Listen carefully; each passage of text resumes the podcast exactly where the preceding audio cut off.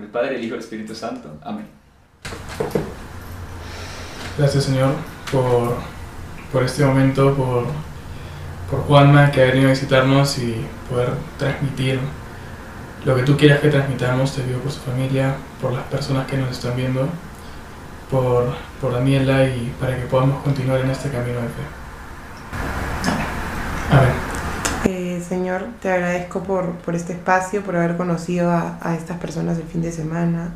Ilumínanos, eh, acompáñanos en este, en este podcast y que sea lo que, lo que tú quieras que digamos, habla tú a través de nosotros. Y que lleguemos al vuelo. Amén. Amén. Hola, mi nombre es Juan Mauricio Chaparro y están escuchando Escalera al Cielo, un podcast donde exploramos las historias de los que viven su fe en el día a día, esos que ven milagros en lo sencillo o aquellos que escuchan la voz de Dios en lo cotidiano, personas que están un escalón más cerca de la santidad. Bienvenidos. Hola a todos y bienvenidos a este nuevo capítulo del podcast Escalera al Cielo. El día de hoy tenemos a un par de invitados muy muy especiales para todos ustedes. Ellos vienen desde un poco lejos. Eh, nos visitan desde Perú y no podía desaprovechar la oportunidad de tenerlos aquí para que nos hablen un poco de su historia, de su vida, de su relación también y de cómo Dios ha tocado su corazón. Les quiero presentar a Ale y a Dani. Un gusto, muchas gracias María Juanma por invitarnos. Sí. Eh, ah, literalmente nos conocimos hace tres días, Sí, dos días. sí, hace, hace nada. y ha sido algo espectacular porque compartir con personas que tienen la misma visión de Dios, eh, pero que lo viven de una manera diferente, pero que apuntamos hacia el mismo lugar, es algo espectacular. Y hoy quiero conocer un poco de eso. Cuéntenos eh, cómo conocieron a Jesús y cómo ha sido este caminar de fe para ustedes. Ya.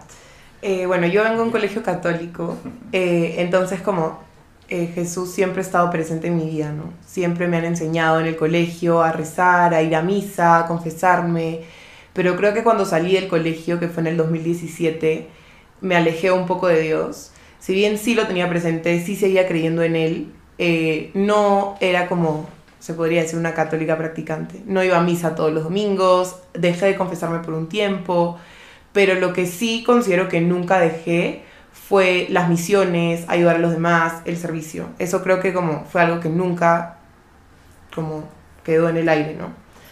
Luego tuve muchas invitaciones a FETA que no acepté. En el 2018 no acepté porque caí en mi cumpleaños, sino, bueno, una niña de 17 años diciendo yo no quiero que mi cumpleaños sea en FETA. Eh, de ahí en noviembre me iba a un paseo y dije que no, y así fui diciendo que no. Y en el 2020 que quise caminar, fue pandemia. Entonces no pude caminar. Y yo dije, regresa, pan- o sea, termina pandemia y voy a caminar. Y así fue. Caminé en abril del 2022. Eh, y yo creo que ahí fue el momento cuando ya más madura, como abrí los ojos y me volví a reencontrar con Dios, ¿no? Si bien justo ayer le hablaba con Ale, ¿no? Y le decía, a mí FETA me ayudó a reencontrarme, porque yo ya sabía como la teoría y ya creía, pero no estaba como 100% enfocada o 100% metida. Entonces, más o menos ah, por ahí es. Sí, bueno, eh, en mi caso es un poco diferente. Bueno, mis papás siempre me han inculcado la, la religión desde pequeño, siempre me han dicho, tipo, toda la teoría que hoy en día se puede llegar a conocer de Dios y de la Virgen y todo, pero como comprenderás siempre algo teórico, ¿no? Faltaba esa, esa vivencia personal mía. Entonces yo creía en Dios, sí, definitivamente creía en Dios, era católico, iba a misa, pero como te digo, me faltaba ese sentimiento, ¿no? Ese, ese don que Dios nos da de la fe. Pero sucedió algo bien interesante, que lo quiero resumir un poco porque podríamos hablar de esto bastante tiempo, es una historia larga.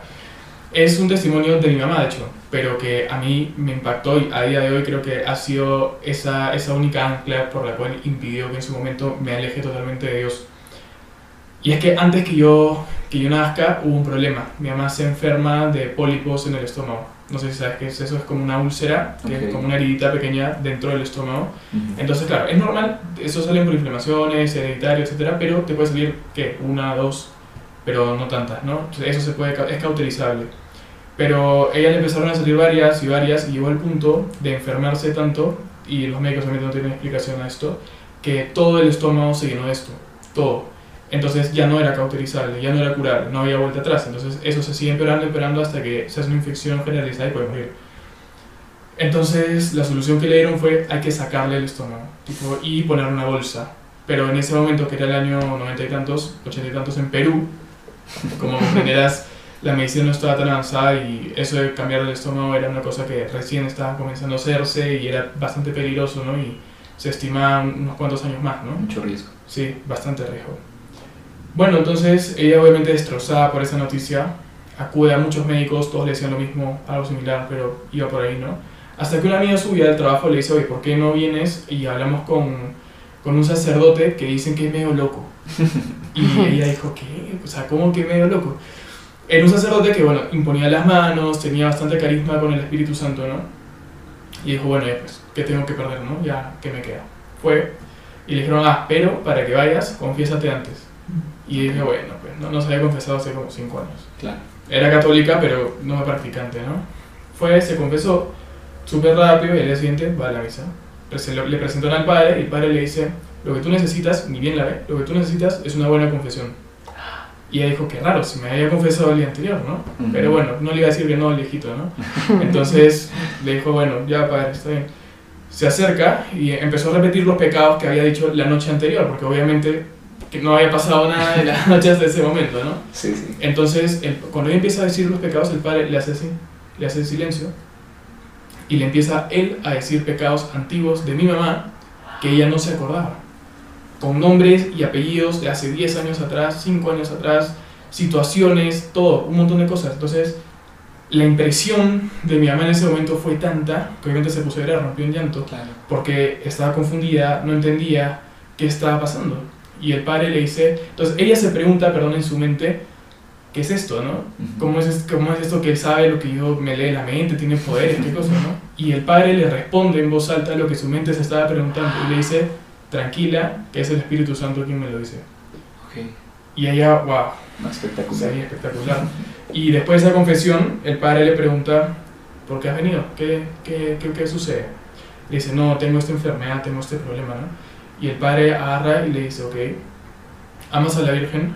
Le dijo, sí, claro que sí. Ok, vamos a hacerle una promesa a la Virgen. Y le dijo, tú no te vas a salir de tu cama todos los días hasta que te mueras, no sales de tu cama si no has rezado el rosario. Y si tú tienes que trabajar 7 de la mañana y tienes que salir 5 de de tu casa y no te da el tiempo, bueno, entonces te levantas media hora antes. Y así vas retrocediendo hasta que no duermas ni un minuto, pero no sales de tu cama sin rezar el rosario. Y ella dijo, wow, sí, pues, ¿no? Hay que hacerlo, ¿no? Dale. Y el padre le dijo, tranquila, porque cuidado, con Dios no se juega. Ujú. Uno se hace una promesa y es una promesa. Y bueno, ella se comprometió, ¿no? Dijo que sí. Y el padre le impone las manos en el estómago y le dice, por tu fe has sido sanada. Y ella dijo, bueno, qué lindo, pero... Pero a ver, pues no, o sea, tenemos que ir al doctor a ver qué me dice, ¿no? Claro. Entonces el padre dijo, sí, por tu fe has sido sanada. Siguió la misa, terminó, ella fue a su casa y le dijo, no te operes por nada del mundo, no te operes. Así el doctor te diga, opérate porque te vas a morir, no te operes. Entonces ahí está la prueba, ¿no? La confianza. Claro. Va el doctor, se hace endoscopía para que le revisen el estómago y el doctor obviamente le dice, estás terrible, o sea, sigues empeorando. Y ella eh, agendó una endoscopía mensual. Mensualmente iba a hacer endoscopía, entonces hacía una y agendaba el mes siguiente y así sucesivamente. ¿Cómo que crees? Cada mes que pasaba estaba peor que el mes anterior. Y el médico cada vez que iba se encargaba de, de decirle todas las cosas que estaba mal supuestamente haciendo y que, que esperaba para operarse, ¿no? Que es una, una misión suicida, literal, que estaba esperando la muerte, ¿ok? Llega, llega el, el octavo mes, imagínate, octavo mes, ya no podía comer nada, estaba con endovenoso y todo ese tema porque el estómago ya no podía funcionar bien, ya estaba empezando a ser fallo. Y va, ella seguía yendo a misa para esto, ¿no? Todos los miércoles, todos los miércoles, y ya empezaban las dudas fuertes, ¿no? imagínate, que te digan hace ocho meses atrás que te tenías que operar y no sucede nada, sino que encima empeoras, complicado, ¿no? Claro. Y una Y- prueba de fe grandísima. Gigante. Ujú. Y este doctor no era católico, no era creyente, era ateo, ¿no? Científico. Y bueno, cuando ella se hace esta octava endoscopía, el doctor mete la cámara, todo, ¿y qué crees? No había ni siquiera un pólipo en el estómago. Y es más, ella tenía en ese momento 32, 33, y tenía un estómago que no tenía el desgaste de una persona de esa edad. Era un estómago nuevo, como de una persona de 12 años. nuevecito. Entonces el doctor obviamente no entendía lo que estaba pasando. O sea, todos sus 15 años de estudio habían sido derribados en un segundo. Claro, Porque eso había sido una cosa totalmente de locos, imagínate. un milagro. Un milagro. Y a día de hoy, mi mamá está más que viva, jodiéndome la Con el vida. estómago perfecto, todo. No, sí, obvio. Pero Claro. eso fue el motivo por el cual yo dije, claro, creía en Dios y todo, ¿no? Ujú. Si bien es cierto, no tenía mi propia vivencia, pero eso era lo que me movía, ¿no? A, a decir claramente Dios existe. Ujú, Que el, el hecho de que mi mamá esté viva a mi costado, en mi casa, ujú. ¿Y tú cuántos años tenías ahí en ese momento? yo era, tenía como cuatro, Claro. Sí, por ahí cuatro o cinco me enteré de la historia. Y a esa edad uno no entiende muchas No cosas entiende tampoco. nada, no entiende nada. Conforme vas creciendo recién Ujú. aterriza, ¿no? Y llegaste luego a FETA. Claro, entonces todo este camino me hizo comprender, bueno, entre comillas no alejarme al 100%, ¿no? Pero aún así no tenía eso, yo esa vivencia propia, ¿no? Ujú. Siempre era qué bonita la historia de él, qué bonita la historia de ella y de tal y de tal, pero ¿y la mía? ¿Y la mía qué? Hasta que, bueno, fui de feta forzadísimo, contra todo pronóstico, llegué a ir y fue una cosa de loco. Realmente fue un reencuentro, ¿no? Porque como dice Dani, la teoría estaba, ¿no? Sabía, había ido a misa toda mi vida, ¿no? Pero no lo sentía. Y salí de ese retiro realmente tocado por Dios. Fue increíble. Bueno, y desde ese momento ya el trayecto sigue, ¿no? No, maravilloso, claro. Loquísimo lo de tu mamá. Me dejó, pero no tengo ni palabras. No pensé contarlo, pero bueno, salió. No, ahí está. Además que es, es una prueba de fe inmensa, ¿no? Sí. de pronto hay muchas personas que les llega una enfermedad de la nada y, y lo primero que uno hace es tratar de solucionarlo con nuestros propios medios, pero a veces lo único que necesitamos es acudir a Dios para que sea Él el que lo, el que lo sane. Si Tal Él, cual. si él Si Él hacerlo. quiere. Si Él Si es, quiere que, si es que es nuestro camino, ¿no? Exacto. Y, mm, oigan, hace poquito hablábamos de dos temas que a ustedes les gusta mucho. ¿Mm? Y en el caso de Dani es el verdadero amor. Y en el caso de Ale es la libertad. ¿Quién quiere arrancar? Cuéntenos. Yo, y ya. por qué les apasiona tanto. A ver, Cabe resaltar Wow. que para esto a los dos nos gustan ambos temas porque siempre hablamos Sí. de respecto, pues, pero, a ver, yo ya caminé fetada, como les dije, el, el año pasado y no conocía, a ver, yo decía como que sí, amor, puro amor, pero no conocía como realmente el significado, ¿no? O sea, yo decía sí que yo amo, amo demasiado, pero no tenía como este significado tan como correcto, ¿no? Eh, bueno, tu- estuve en una relación que para mí fue como amor verdadero, que claramente no lo fue en lo más mínimo. Eh, pero yo estaba como cegada en creer que sí lo era, ¿no? Y poco a poco me fui dando cuenta que eso no era. Eh, hasta que conocí a Alejandro. Y Alejandro, eh, igual, antes de, de ser novios, él como hablábamos mucho de estos temas y él me explica el verdadero significado de- del amor. Que, bueno, de lo que nosotros hablábamos era que hay una diferencia entre el querer y el amar, y el querer se va a centrar en una necesidad que tiene la otra persona eh, hacia la otra, ¿no? Como que yo te necesito en mi vida porque quiero hacer tal cosa o porque un, bueno, en el tema también como de la castidad, ¿no? Como que quiero tener relaciones contigo y eso es como que una necesidad pero no estás amando realmente la esencia de la persona, ¿no? Y cómo esa persona es sin necesidad de tener estos placeres que, que vienen como... como que lo separan, ¿no? Claro, o sea, es Separan como... la persona del alma, ¿no? El cuerpo, perdón, del alma. Entonces ahí yo dije como, wow, o sea, toda mi vida había creído que ese amor venía, claro, si bien también cariño, afecto, respeto, pero también venía con esa otra parte de ese como ya un- una dependencia hacia la persona y no tanto verlo por su esencia o por su alma, sino por qué cosas hacía, qué tantas cosas me daba, materiales y cosas, ¿no? Entonces creo que por ahí partió como, como esto, meterme en este amor verdadero, ¿no? Ver su verdadero valor.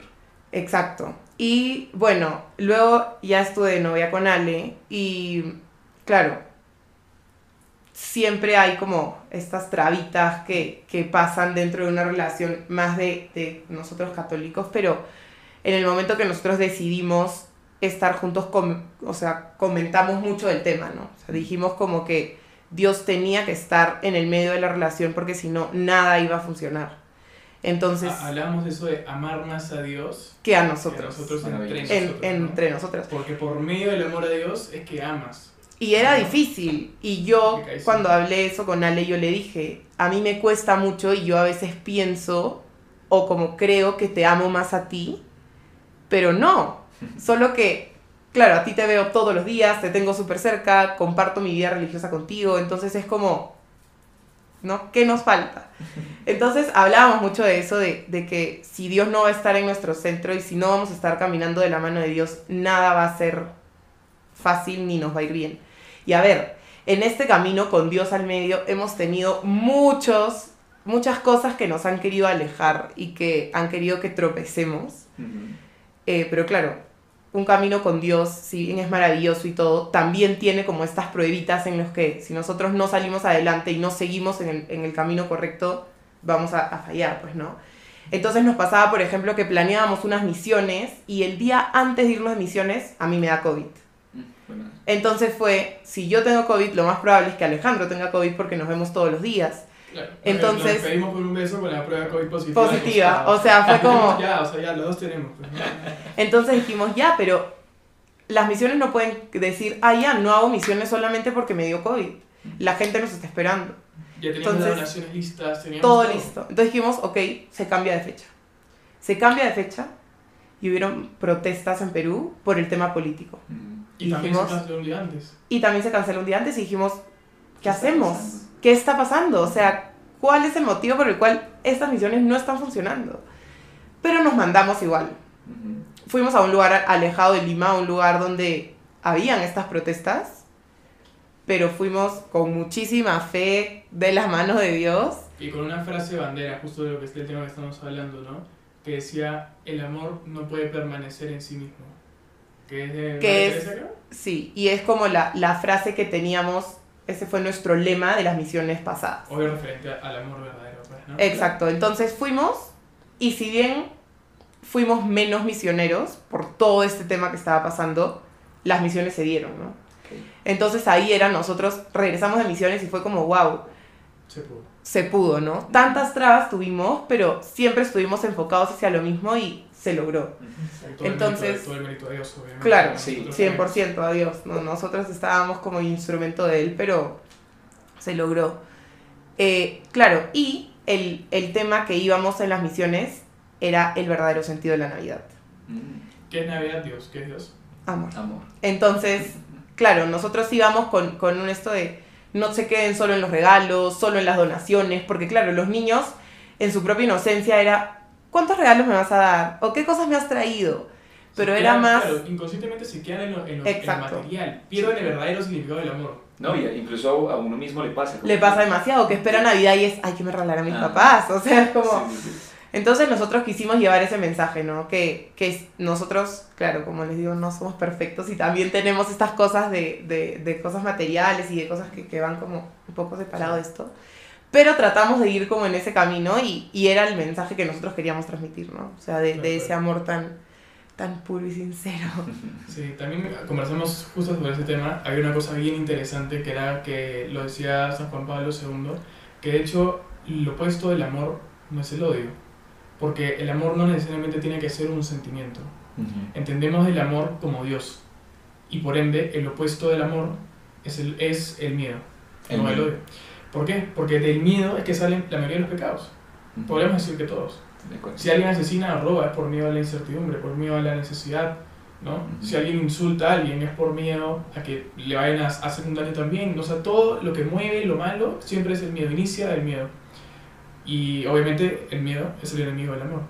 Y dentro del miedo hablábamos del querer, ¿no? Cuando uno ama, ¿qué es lo que hace? Uno se entrega. Y es lo que hoy en día se pierde, inclusive en las parejas, ¿no? Es como. La gente dice amar a alguien, ¿no? Pero primero empiezan con la frase te quiero, ¿no? Porque fácil suena muy, muy fuerte la decirlo desde el principio, ¿no? Y después ya vamos por el te amo. Pero no es algo que vaya en la misma dirección. De hecho va en dirección opuesta.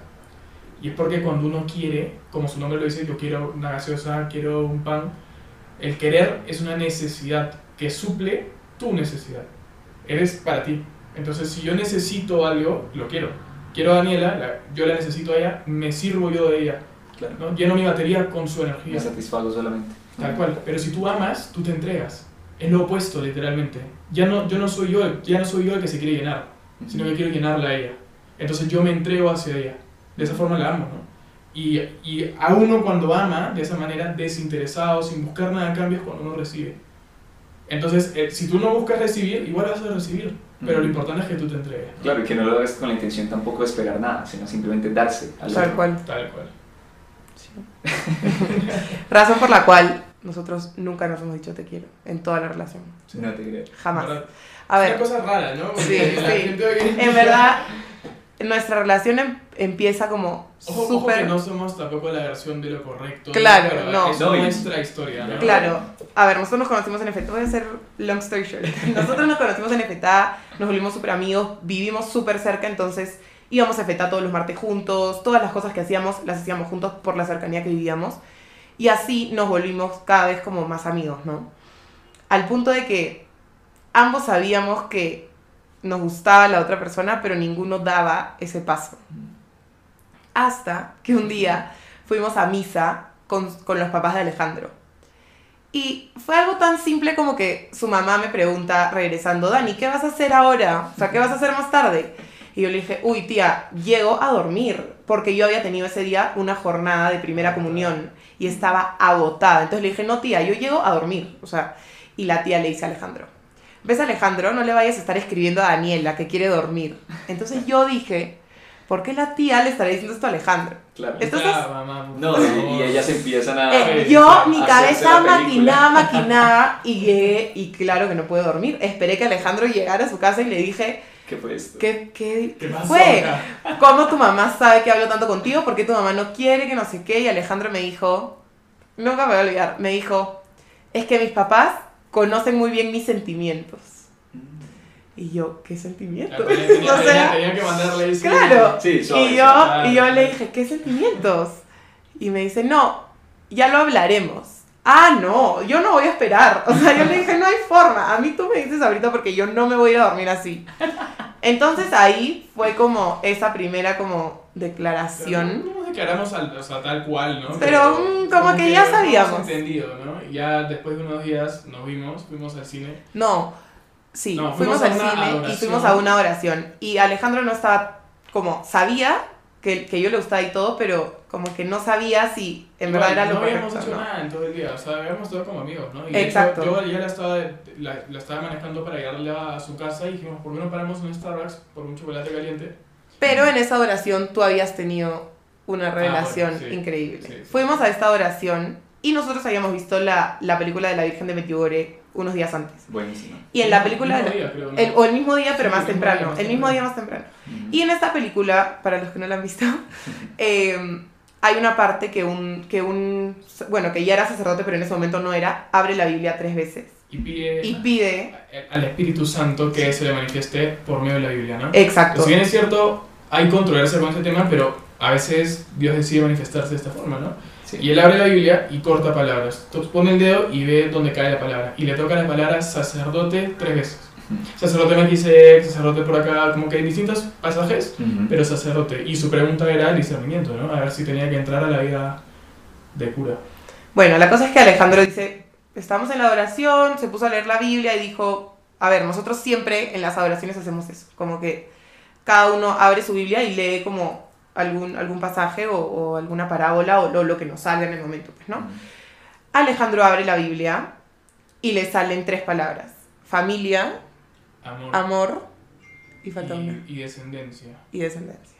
No, más claro para dónde. Y bueno, yo unas semanas anteriores había tenido lo mismo, ¿no? Estaba en una hora santa con Alejandro y con otros amigos más de FETA y yo estaba muy confundida. O sea, no sabía si en verdad lo quería o lo amaba él como un amigo o para algo más, ¿no? Entonces, esa oración yo lo único que hice fue rezar por eso. Tenía millones de cosas más, pero dije, me voy a sentar acá. Quiero saber. Y, re- y le decía como que, a ver, yo le decía, Señor, no quiero que tú me digas como que sí, esta es la persona, como que, que no, o sea, solo quiero que me, que me ayudes a, a ver si es que este es como el camino, ¿no? Claro, que estábamos empezando a, ¿no? a hablar Claro. y a acercarnos a ese punto, ¿no? Entonces yo estaba arrodillada y Alejandro estaba sentado. Entonces yo me siento Ah, no, yo le dije, yo, una de las cosas que pedí es, si es que estoy haciendo las cosas bien, por favor, dímelo de alguna forma. Si es que estoy en el camino correcto, dímelo, ¿no? Sí. Entonces ya, yo me persigno, me, me voy a sentar y Alejandro me mira y me hace así. Y yo dije... Yo en mi mente estaba en otra completamente. Claro, Alejandro no que- tenía ni idea. No sé, no será que estará llorando o algo, Claro, como Entonces, bien, claro, como que todo bien. Y Claro. para mí, a ver, puede que no sea, ¿no? Pero para mí este No, bien claro, fue como, estoy en el camino correcto, ¿me entiendes? Fue la pregunta y yo le hice así. Claro. Y bueno, está bien. luego pasa esto, en otra hora santa pasa esto con Alejandro. Después. Y después de esa hora santa, nosotros siempre salíamos a comer con estos amigos con los que íbamos. Justo ese día. Y ese día los No dos no podían. Uno tenía examen y la otra se iba al teatro con sus papás. Entonces, bueno, Alejandro me dijo, vámonos juntos por un Starbucks y de ahí te dejo en tu casa. Y es ahí, en ese Starbucks, después de la hora santa, donde ya nos declaramos, donde dijimos, ok, vamos a estar juntos. Y luego de la declaración, y luego como que más o menos que pedirle, o sea, pedirme para que sea, para que sea su novia, recién ahí fue como el primer beso y como todo, ¿no? Fue bien old school. Obviamente yo sé Claro. que eso no pasa mucho hoy en día, pero no sé, yo, yo ni siquiera pensé hacerlo de esa manera, como comprenderás es simplemente algo que se dio de esa forma, ¿no? Ujú. Pero sí. Sí. Yo, ya, a mí a veces me sorprende, yo cada vez que me siento acá y escucho las historias de las personas, me sorprende cómo Dios es tan particular con, el, con primero con los procesos de cada uno, porque lo- el proceso de los dos ha sido muy diferente, y segundo en las formas en las que toca el corazón, como ven, haz esto, ven, ven por acá, escucha esto, que acá te estoy hablando, y miren a ustedes cómo les hablo de bonito. Y así, Sí. y así una historia, ¿cuánto llevan? Ocho meses. Maravilloso. Felices. Sí. Felices. Eh, oigan, yo quería preguntarles cómo es vivir una relación católica hoy. Digamos que lo que tú dices ahorita, como eso no es tan común hoy en día, es muy old school. Sí. eh, y a veces incluso uno puede recibir, como, no sé, tú mencionas ahorita el tema de la castidad, o uno lo menciona en público y eso es un escándalo. Sí. Y bueno, muchas cosas. ¿Cómo lo han vivido? Mira, yo primero creo que para empezar sobre hablar de una relación de pareja hoy en día, entra bastante el tema de la libertad. Ujú. Y es que la libertad siempre lo hemos pensado eh, en tres partes, ¿no? Dios nos regala el libre albedrío, que es la, la potestad de decisión, ¿no? Decidir bien o mal. Y por un lado tenemos la libertad, que representaría el bien, y la, la esclavitud, que representaría el mal, El pecado, ¿no? El pecado, tal cual. total. Entonces, la- el, el libre albedrío es un regalo, es un don de Dios que nos permite decidir por qué lado te vas. Entonces, la gente confunde bastante el tema de libertad con hacer lo que me da la gana. ¿no? Yo soy, soy más libre si es que puedo drogarme, emborracharme y hacer todo lo que se pueda. ¿no? Se supone que ellos creen que son más libres, pero eso te hace esclavo de un vicio, ¿no? te hace esclavo del pecado, por ende no es libertad. Entonces, había una, una analogía bien interesante, antigua, que hablaba sobre la libertad, de que por qué la libertad es hacer el bien. Porque se supone que si tú ejerces tu propia libertad y la otra persona, porque no vivimos, no vivimos solo, vivimos en sociedad, también quiere ejercer la suya. Entonces, si tu libertad traspasa la suya, porque crees que tienes más libre si haces eso, esa persona ya no puede ser libre. Entonces es libre dentro de, de tu burbuja, no de tus límites, por así Ujú. decirlo. Y ahora, si lo aterrizamos más al ámbito católico, es como que se es libre cuando realmente se hace el No solamente no te esclavizas por un lado, sino que tampoco traspasas a la otra persona. Claro. Y hay una palabra bien interesante también que lo analizamos en un momento, que es la palabra diablo. Que de hecho, como decimos, el pecado es el diablo. ¿no? El mal es el diablo. ¿Pero qué es el diablo? Diablo es una palabra que si la partimos y todo esto, viene del griego que significa desunión. Desunión. desunión. Entonces imagínate cómo eh, el pecado es el diablo, ¿no? Te desunes, es la separación de la sintonía tuya con Dios. con Dios. Totalmente. Y con los demás Y también. con los demás. Rompe la relación. Y Dios está relacionado con todo tu aspecto, ¿no? Contigo, con tus papás, con tus amigos, con tu entorno. Y tú te rompes con todos, inclusive contigo mismo, ¿no? Mm, contigo mismo. Entonces, llevar que la relación de esta forma, dijimos, ¿por qué no? Hay que ser libres, ¿no? Pero real- realmente libres. Y definitivamente es hacer el bien. Hacer nuestro mejor esfuerzo para vivir los 10 mandamientos juntos, en pareja. Porque somos un equipo, ¿no? Y de esa forma lo vemos. O sea, no somos dos personas separadas y si bien es cierto todavía no estamos casados, pero nuestra intención es de poder realmente cumplir con los diez mandamientos, porque esa forma es libre. Claro. El Señor dice, si tú eres libre, eres feliz. Mm. ¿Por qué no hacer el bien? ¿No? Claro, obviamente no significa que seamos perfectos ni nada por el estilo, No, pero y, y hay muchos altos y bajos siempre. Hay altos y bajos, y a veces lo intentamos y fallamos y así sucesivamente, ¿no? Pero de eso se trata, ¿no? Escriba decía que santo no es aquel que nunca falla, sino es aquel que lo sigue intentando. Mm. Y de eso se trata, ¿no? Y en cuanto a qué nos dice el resto, creo que hay de todo un poco, ¿no? O sea, si bien tenemos un círculo de amigos que, que son de FETA, entonces que están como en nuestro camino, eh, claro, tenemos otros del colegio, de la universidad, de otros lados que, que no entienden muchas veces, ¿no? O sea que, y la típica, ay, yo no aguantaría eh, no tener relaciones tanto tiempo. Mm. O como, ay, yo no entiendo cómo hacen para ir todos los domingos a la misa. Claro, y nosotros tu- tuvimos en su momento, antes de servir en el retiro pasado, como un mes antes, dijimos, tenemos que realmente prepararnos y no solo llegar al retiro como vengo a servir. Entonces nos pusimos, eh, una, bueno, hicimos una promesa de ir todos los días a misa y recibir todos los días la Eucaristía. Entonces fuimos todos los días de lunes a domingo a la misa sin, sin un solo día de, de no ir.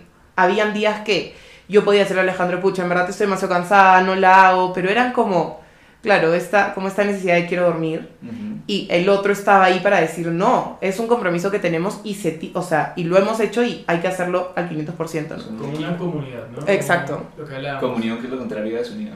Y ahí teníamos a estas personas que nos Claro. decían, ¿no? Como, ay, no es para tanto. O sea, que vayas todos los días a misa, con que vayas uno a la semana te basta. A nosotros no nos bastaba.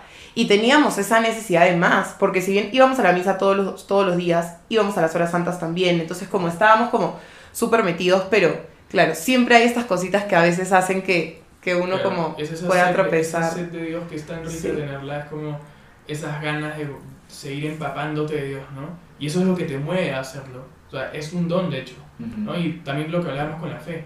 La fe no es convencerse de lo que el Padre levanta entre los dedos es Dios. De eso no se trata la fe. Eso es la voluntad de uno, ¿no? La fe es un don. Uno puede tener, o sea, que yo diga así, yo creo que eso es Dios, no es fe. Eso es una voluntad, de querer creer que eso es Dios. ¿no? Entonces, haz- esto es el 50% nuestro. Yo quiero creer que eso es Dios, dame la fe, Señor. Y el otro 50% es el don de la fe que Dios te da, por medio de María. Entonces, es como uno pone de su parte, queriendo, que- que- queriendo creer que eso es Dios, en equipo, en comunidad, en todo lo que quieras, y Dios se encarga de darte esa, esa fe, ese don, que ojo se pide, ¿no? Porque si uno no lo pide, Sí, no. O sea, Claro. no Dios dime, solo pídemelo, te dice Dios, pídemelo y te lo doy. Ujú. Totalmente. Ahí vienen los frutos. tal Sí. cual. Yo creo que se ven. No, gracias. Me alegra mucho, de verdad. Eh, yo creo que ne- necesitamos entre todos los jóvenes y entre- en general en, en- en nuestro mundo necesitamos personas que crean lo que ustedes creen. Que obviamente no estamos diciendo aquí que todo es perfecto como ustedes mismos lo Claro. dicen. Y, y que a todos nos llama de diferentes maneras. Pero que no es imposible. Y la gente cree que es imposible lo que te decían a ti, como, pucha, ¿usted cómo puede durar tanto tiempo? ¿O ¿Cómo van todos los días a misa? Pues es que no vería cómo vivir mi vida si no hago eso. O sea, es que si lo vivo de otra manera no voy a ser feliz. Claro, Porque la felicidad es producto de la libertad. tal cual. Entonces, Se vive el hoy, ¿no? Como se dice, se vive el hoy. Hoy no peco, Exacto. mañana no se sabe, y mañana no existe el pasado tampoco, se Sí. vive hoy. El ma- mañana Dios es- se encarga de ponerte la fe, ponerte los frutos, ponerte todo si tú se lo pides. Exactamente, así es. Yo quisiera tenerlos como mil horas más, pero creo que sé que tienen, tienen un... Hay un avión que nos espera. algo que nos Espera. que vamos a ir en carro a Lima, creo. Quería preguntarles, em, para ya para cerrar, ¿qué mensaje les quieren dejar a las personas que los escuchan hoy? ¿Qué les, qui- qué les quisieran contar, qué les quisieran decir? Bueno, quise... ¿Empiezas tú? o? Tú, tú. Dale, dale, ya empezaste. Bueno, eh, no importa, ¿no? Si somos jóvenes, si somos adultos, si somos viejos jóvenes, pero Dios nos ama a todos por igual definitivamente. Y como Él dice, pedir os hará. Todo está en que nosotros tengamos esa voluntad de querer seguirlo. Él se encarga del resto. Él recibe tus problemas, tus preocupaciones, todo. Pero tú tienes que tener esa voluntad de seguirlo. Y si esa voluntad no está porque no sientes nada de vuelta o, o no te surge o, o nada, es un don que se pide, ¿no? No se puede hacer magia tampoco.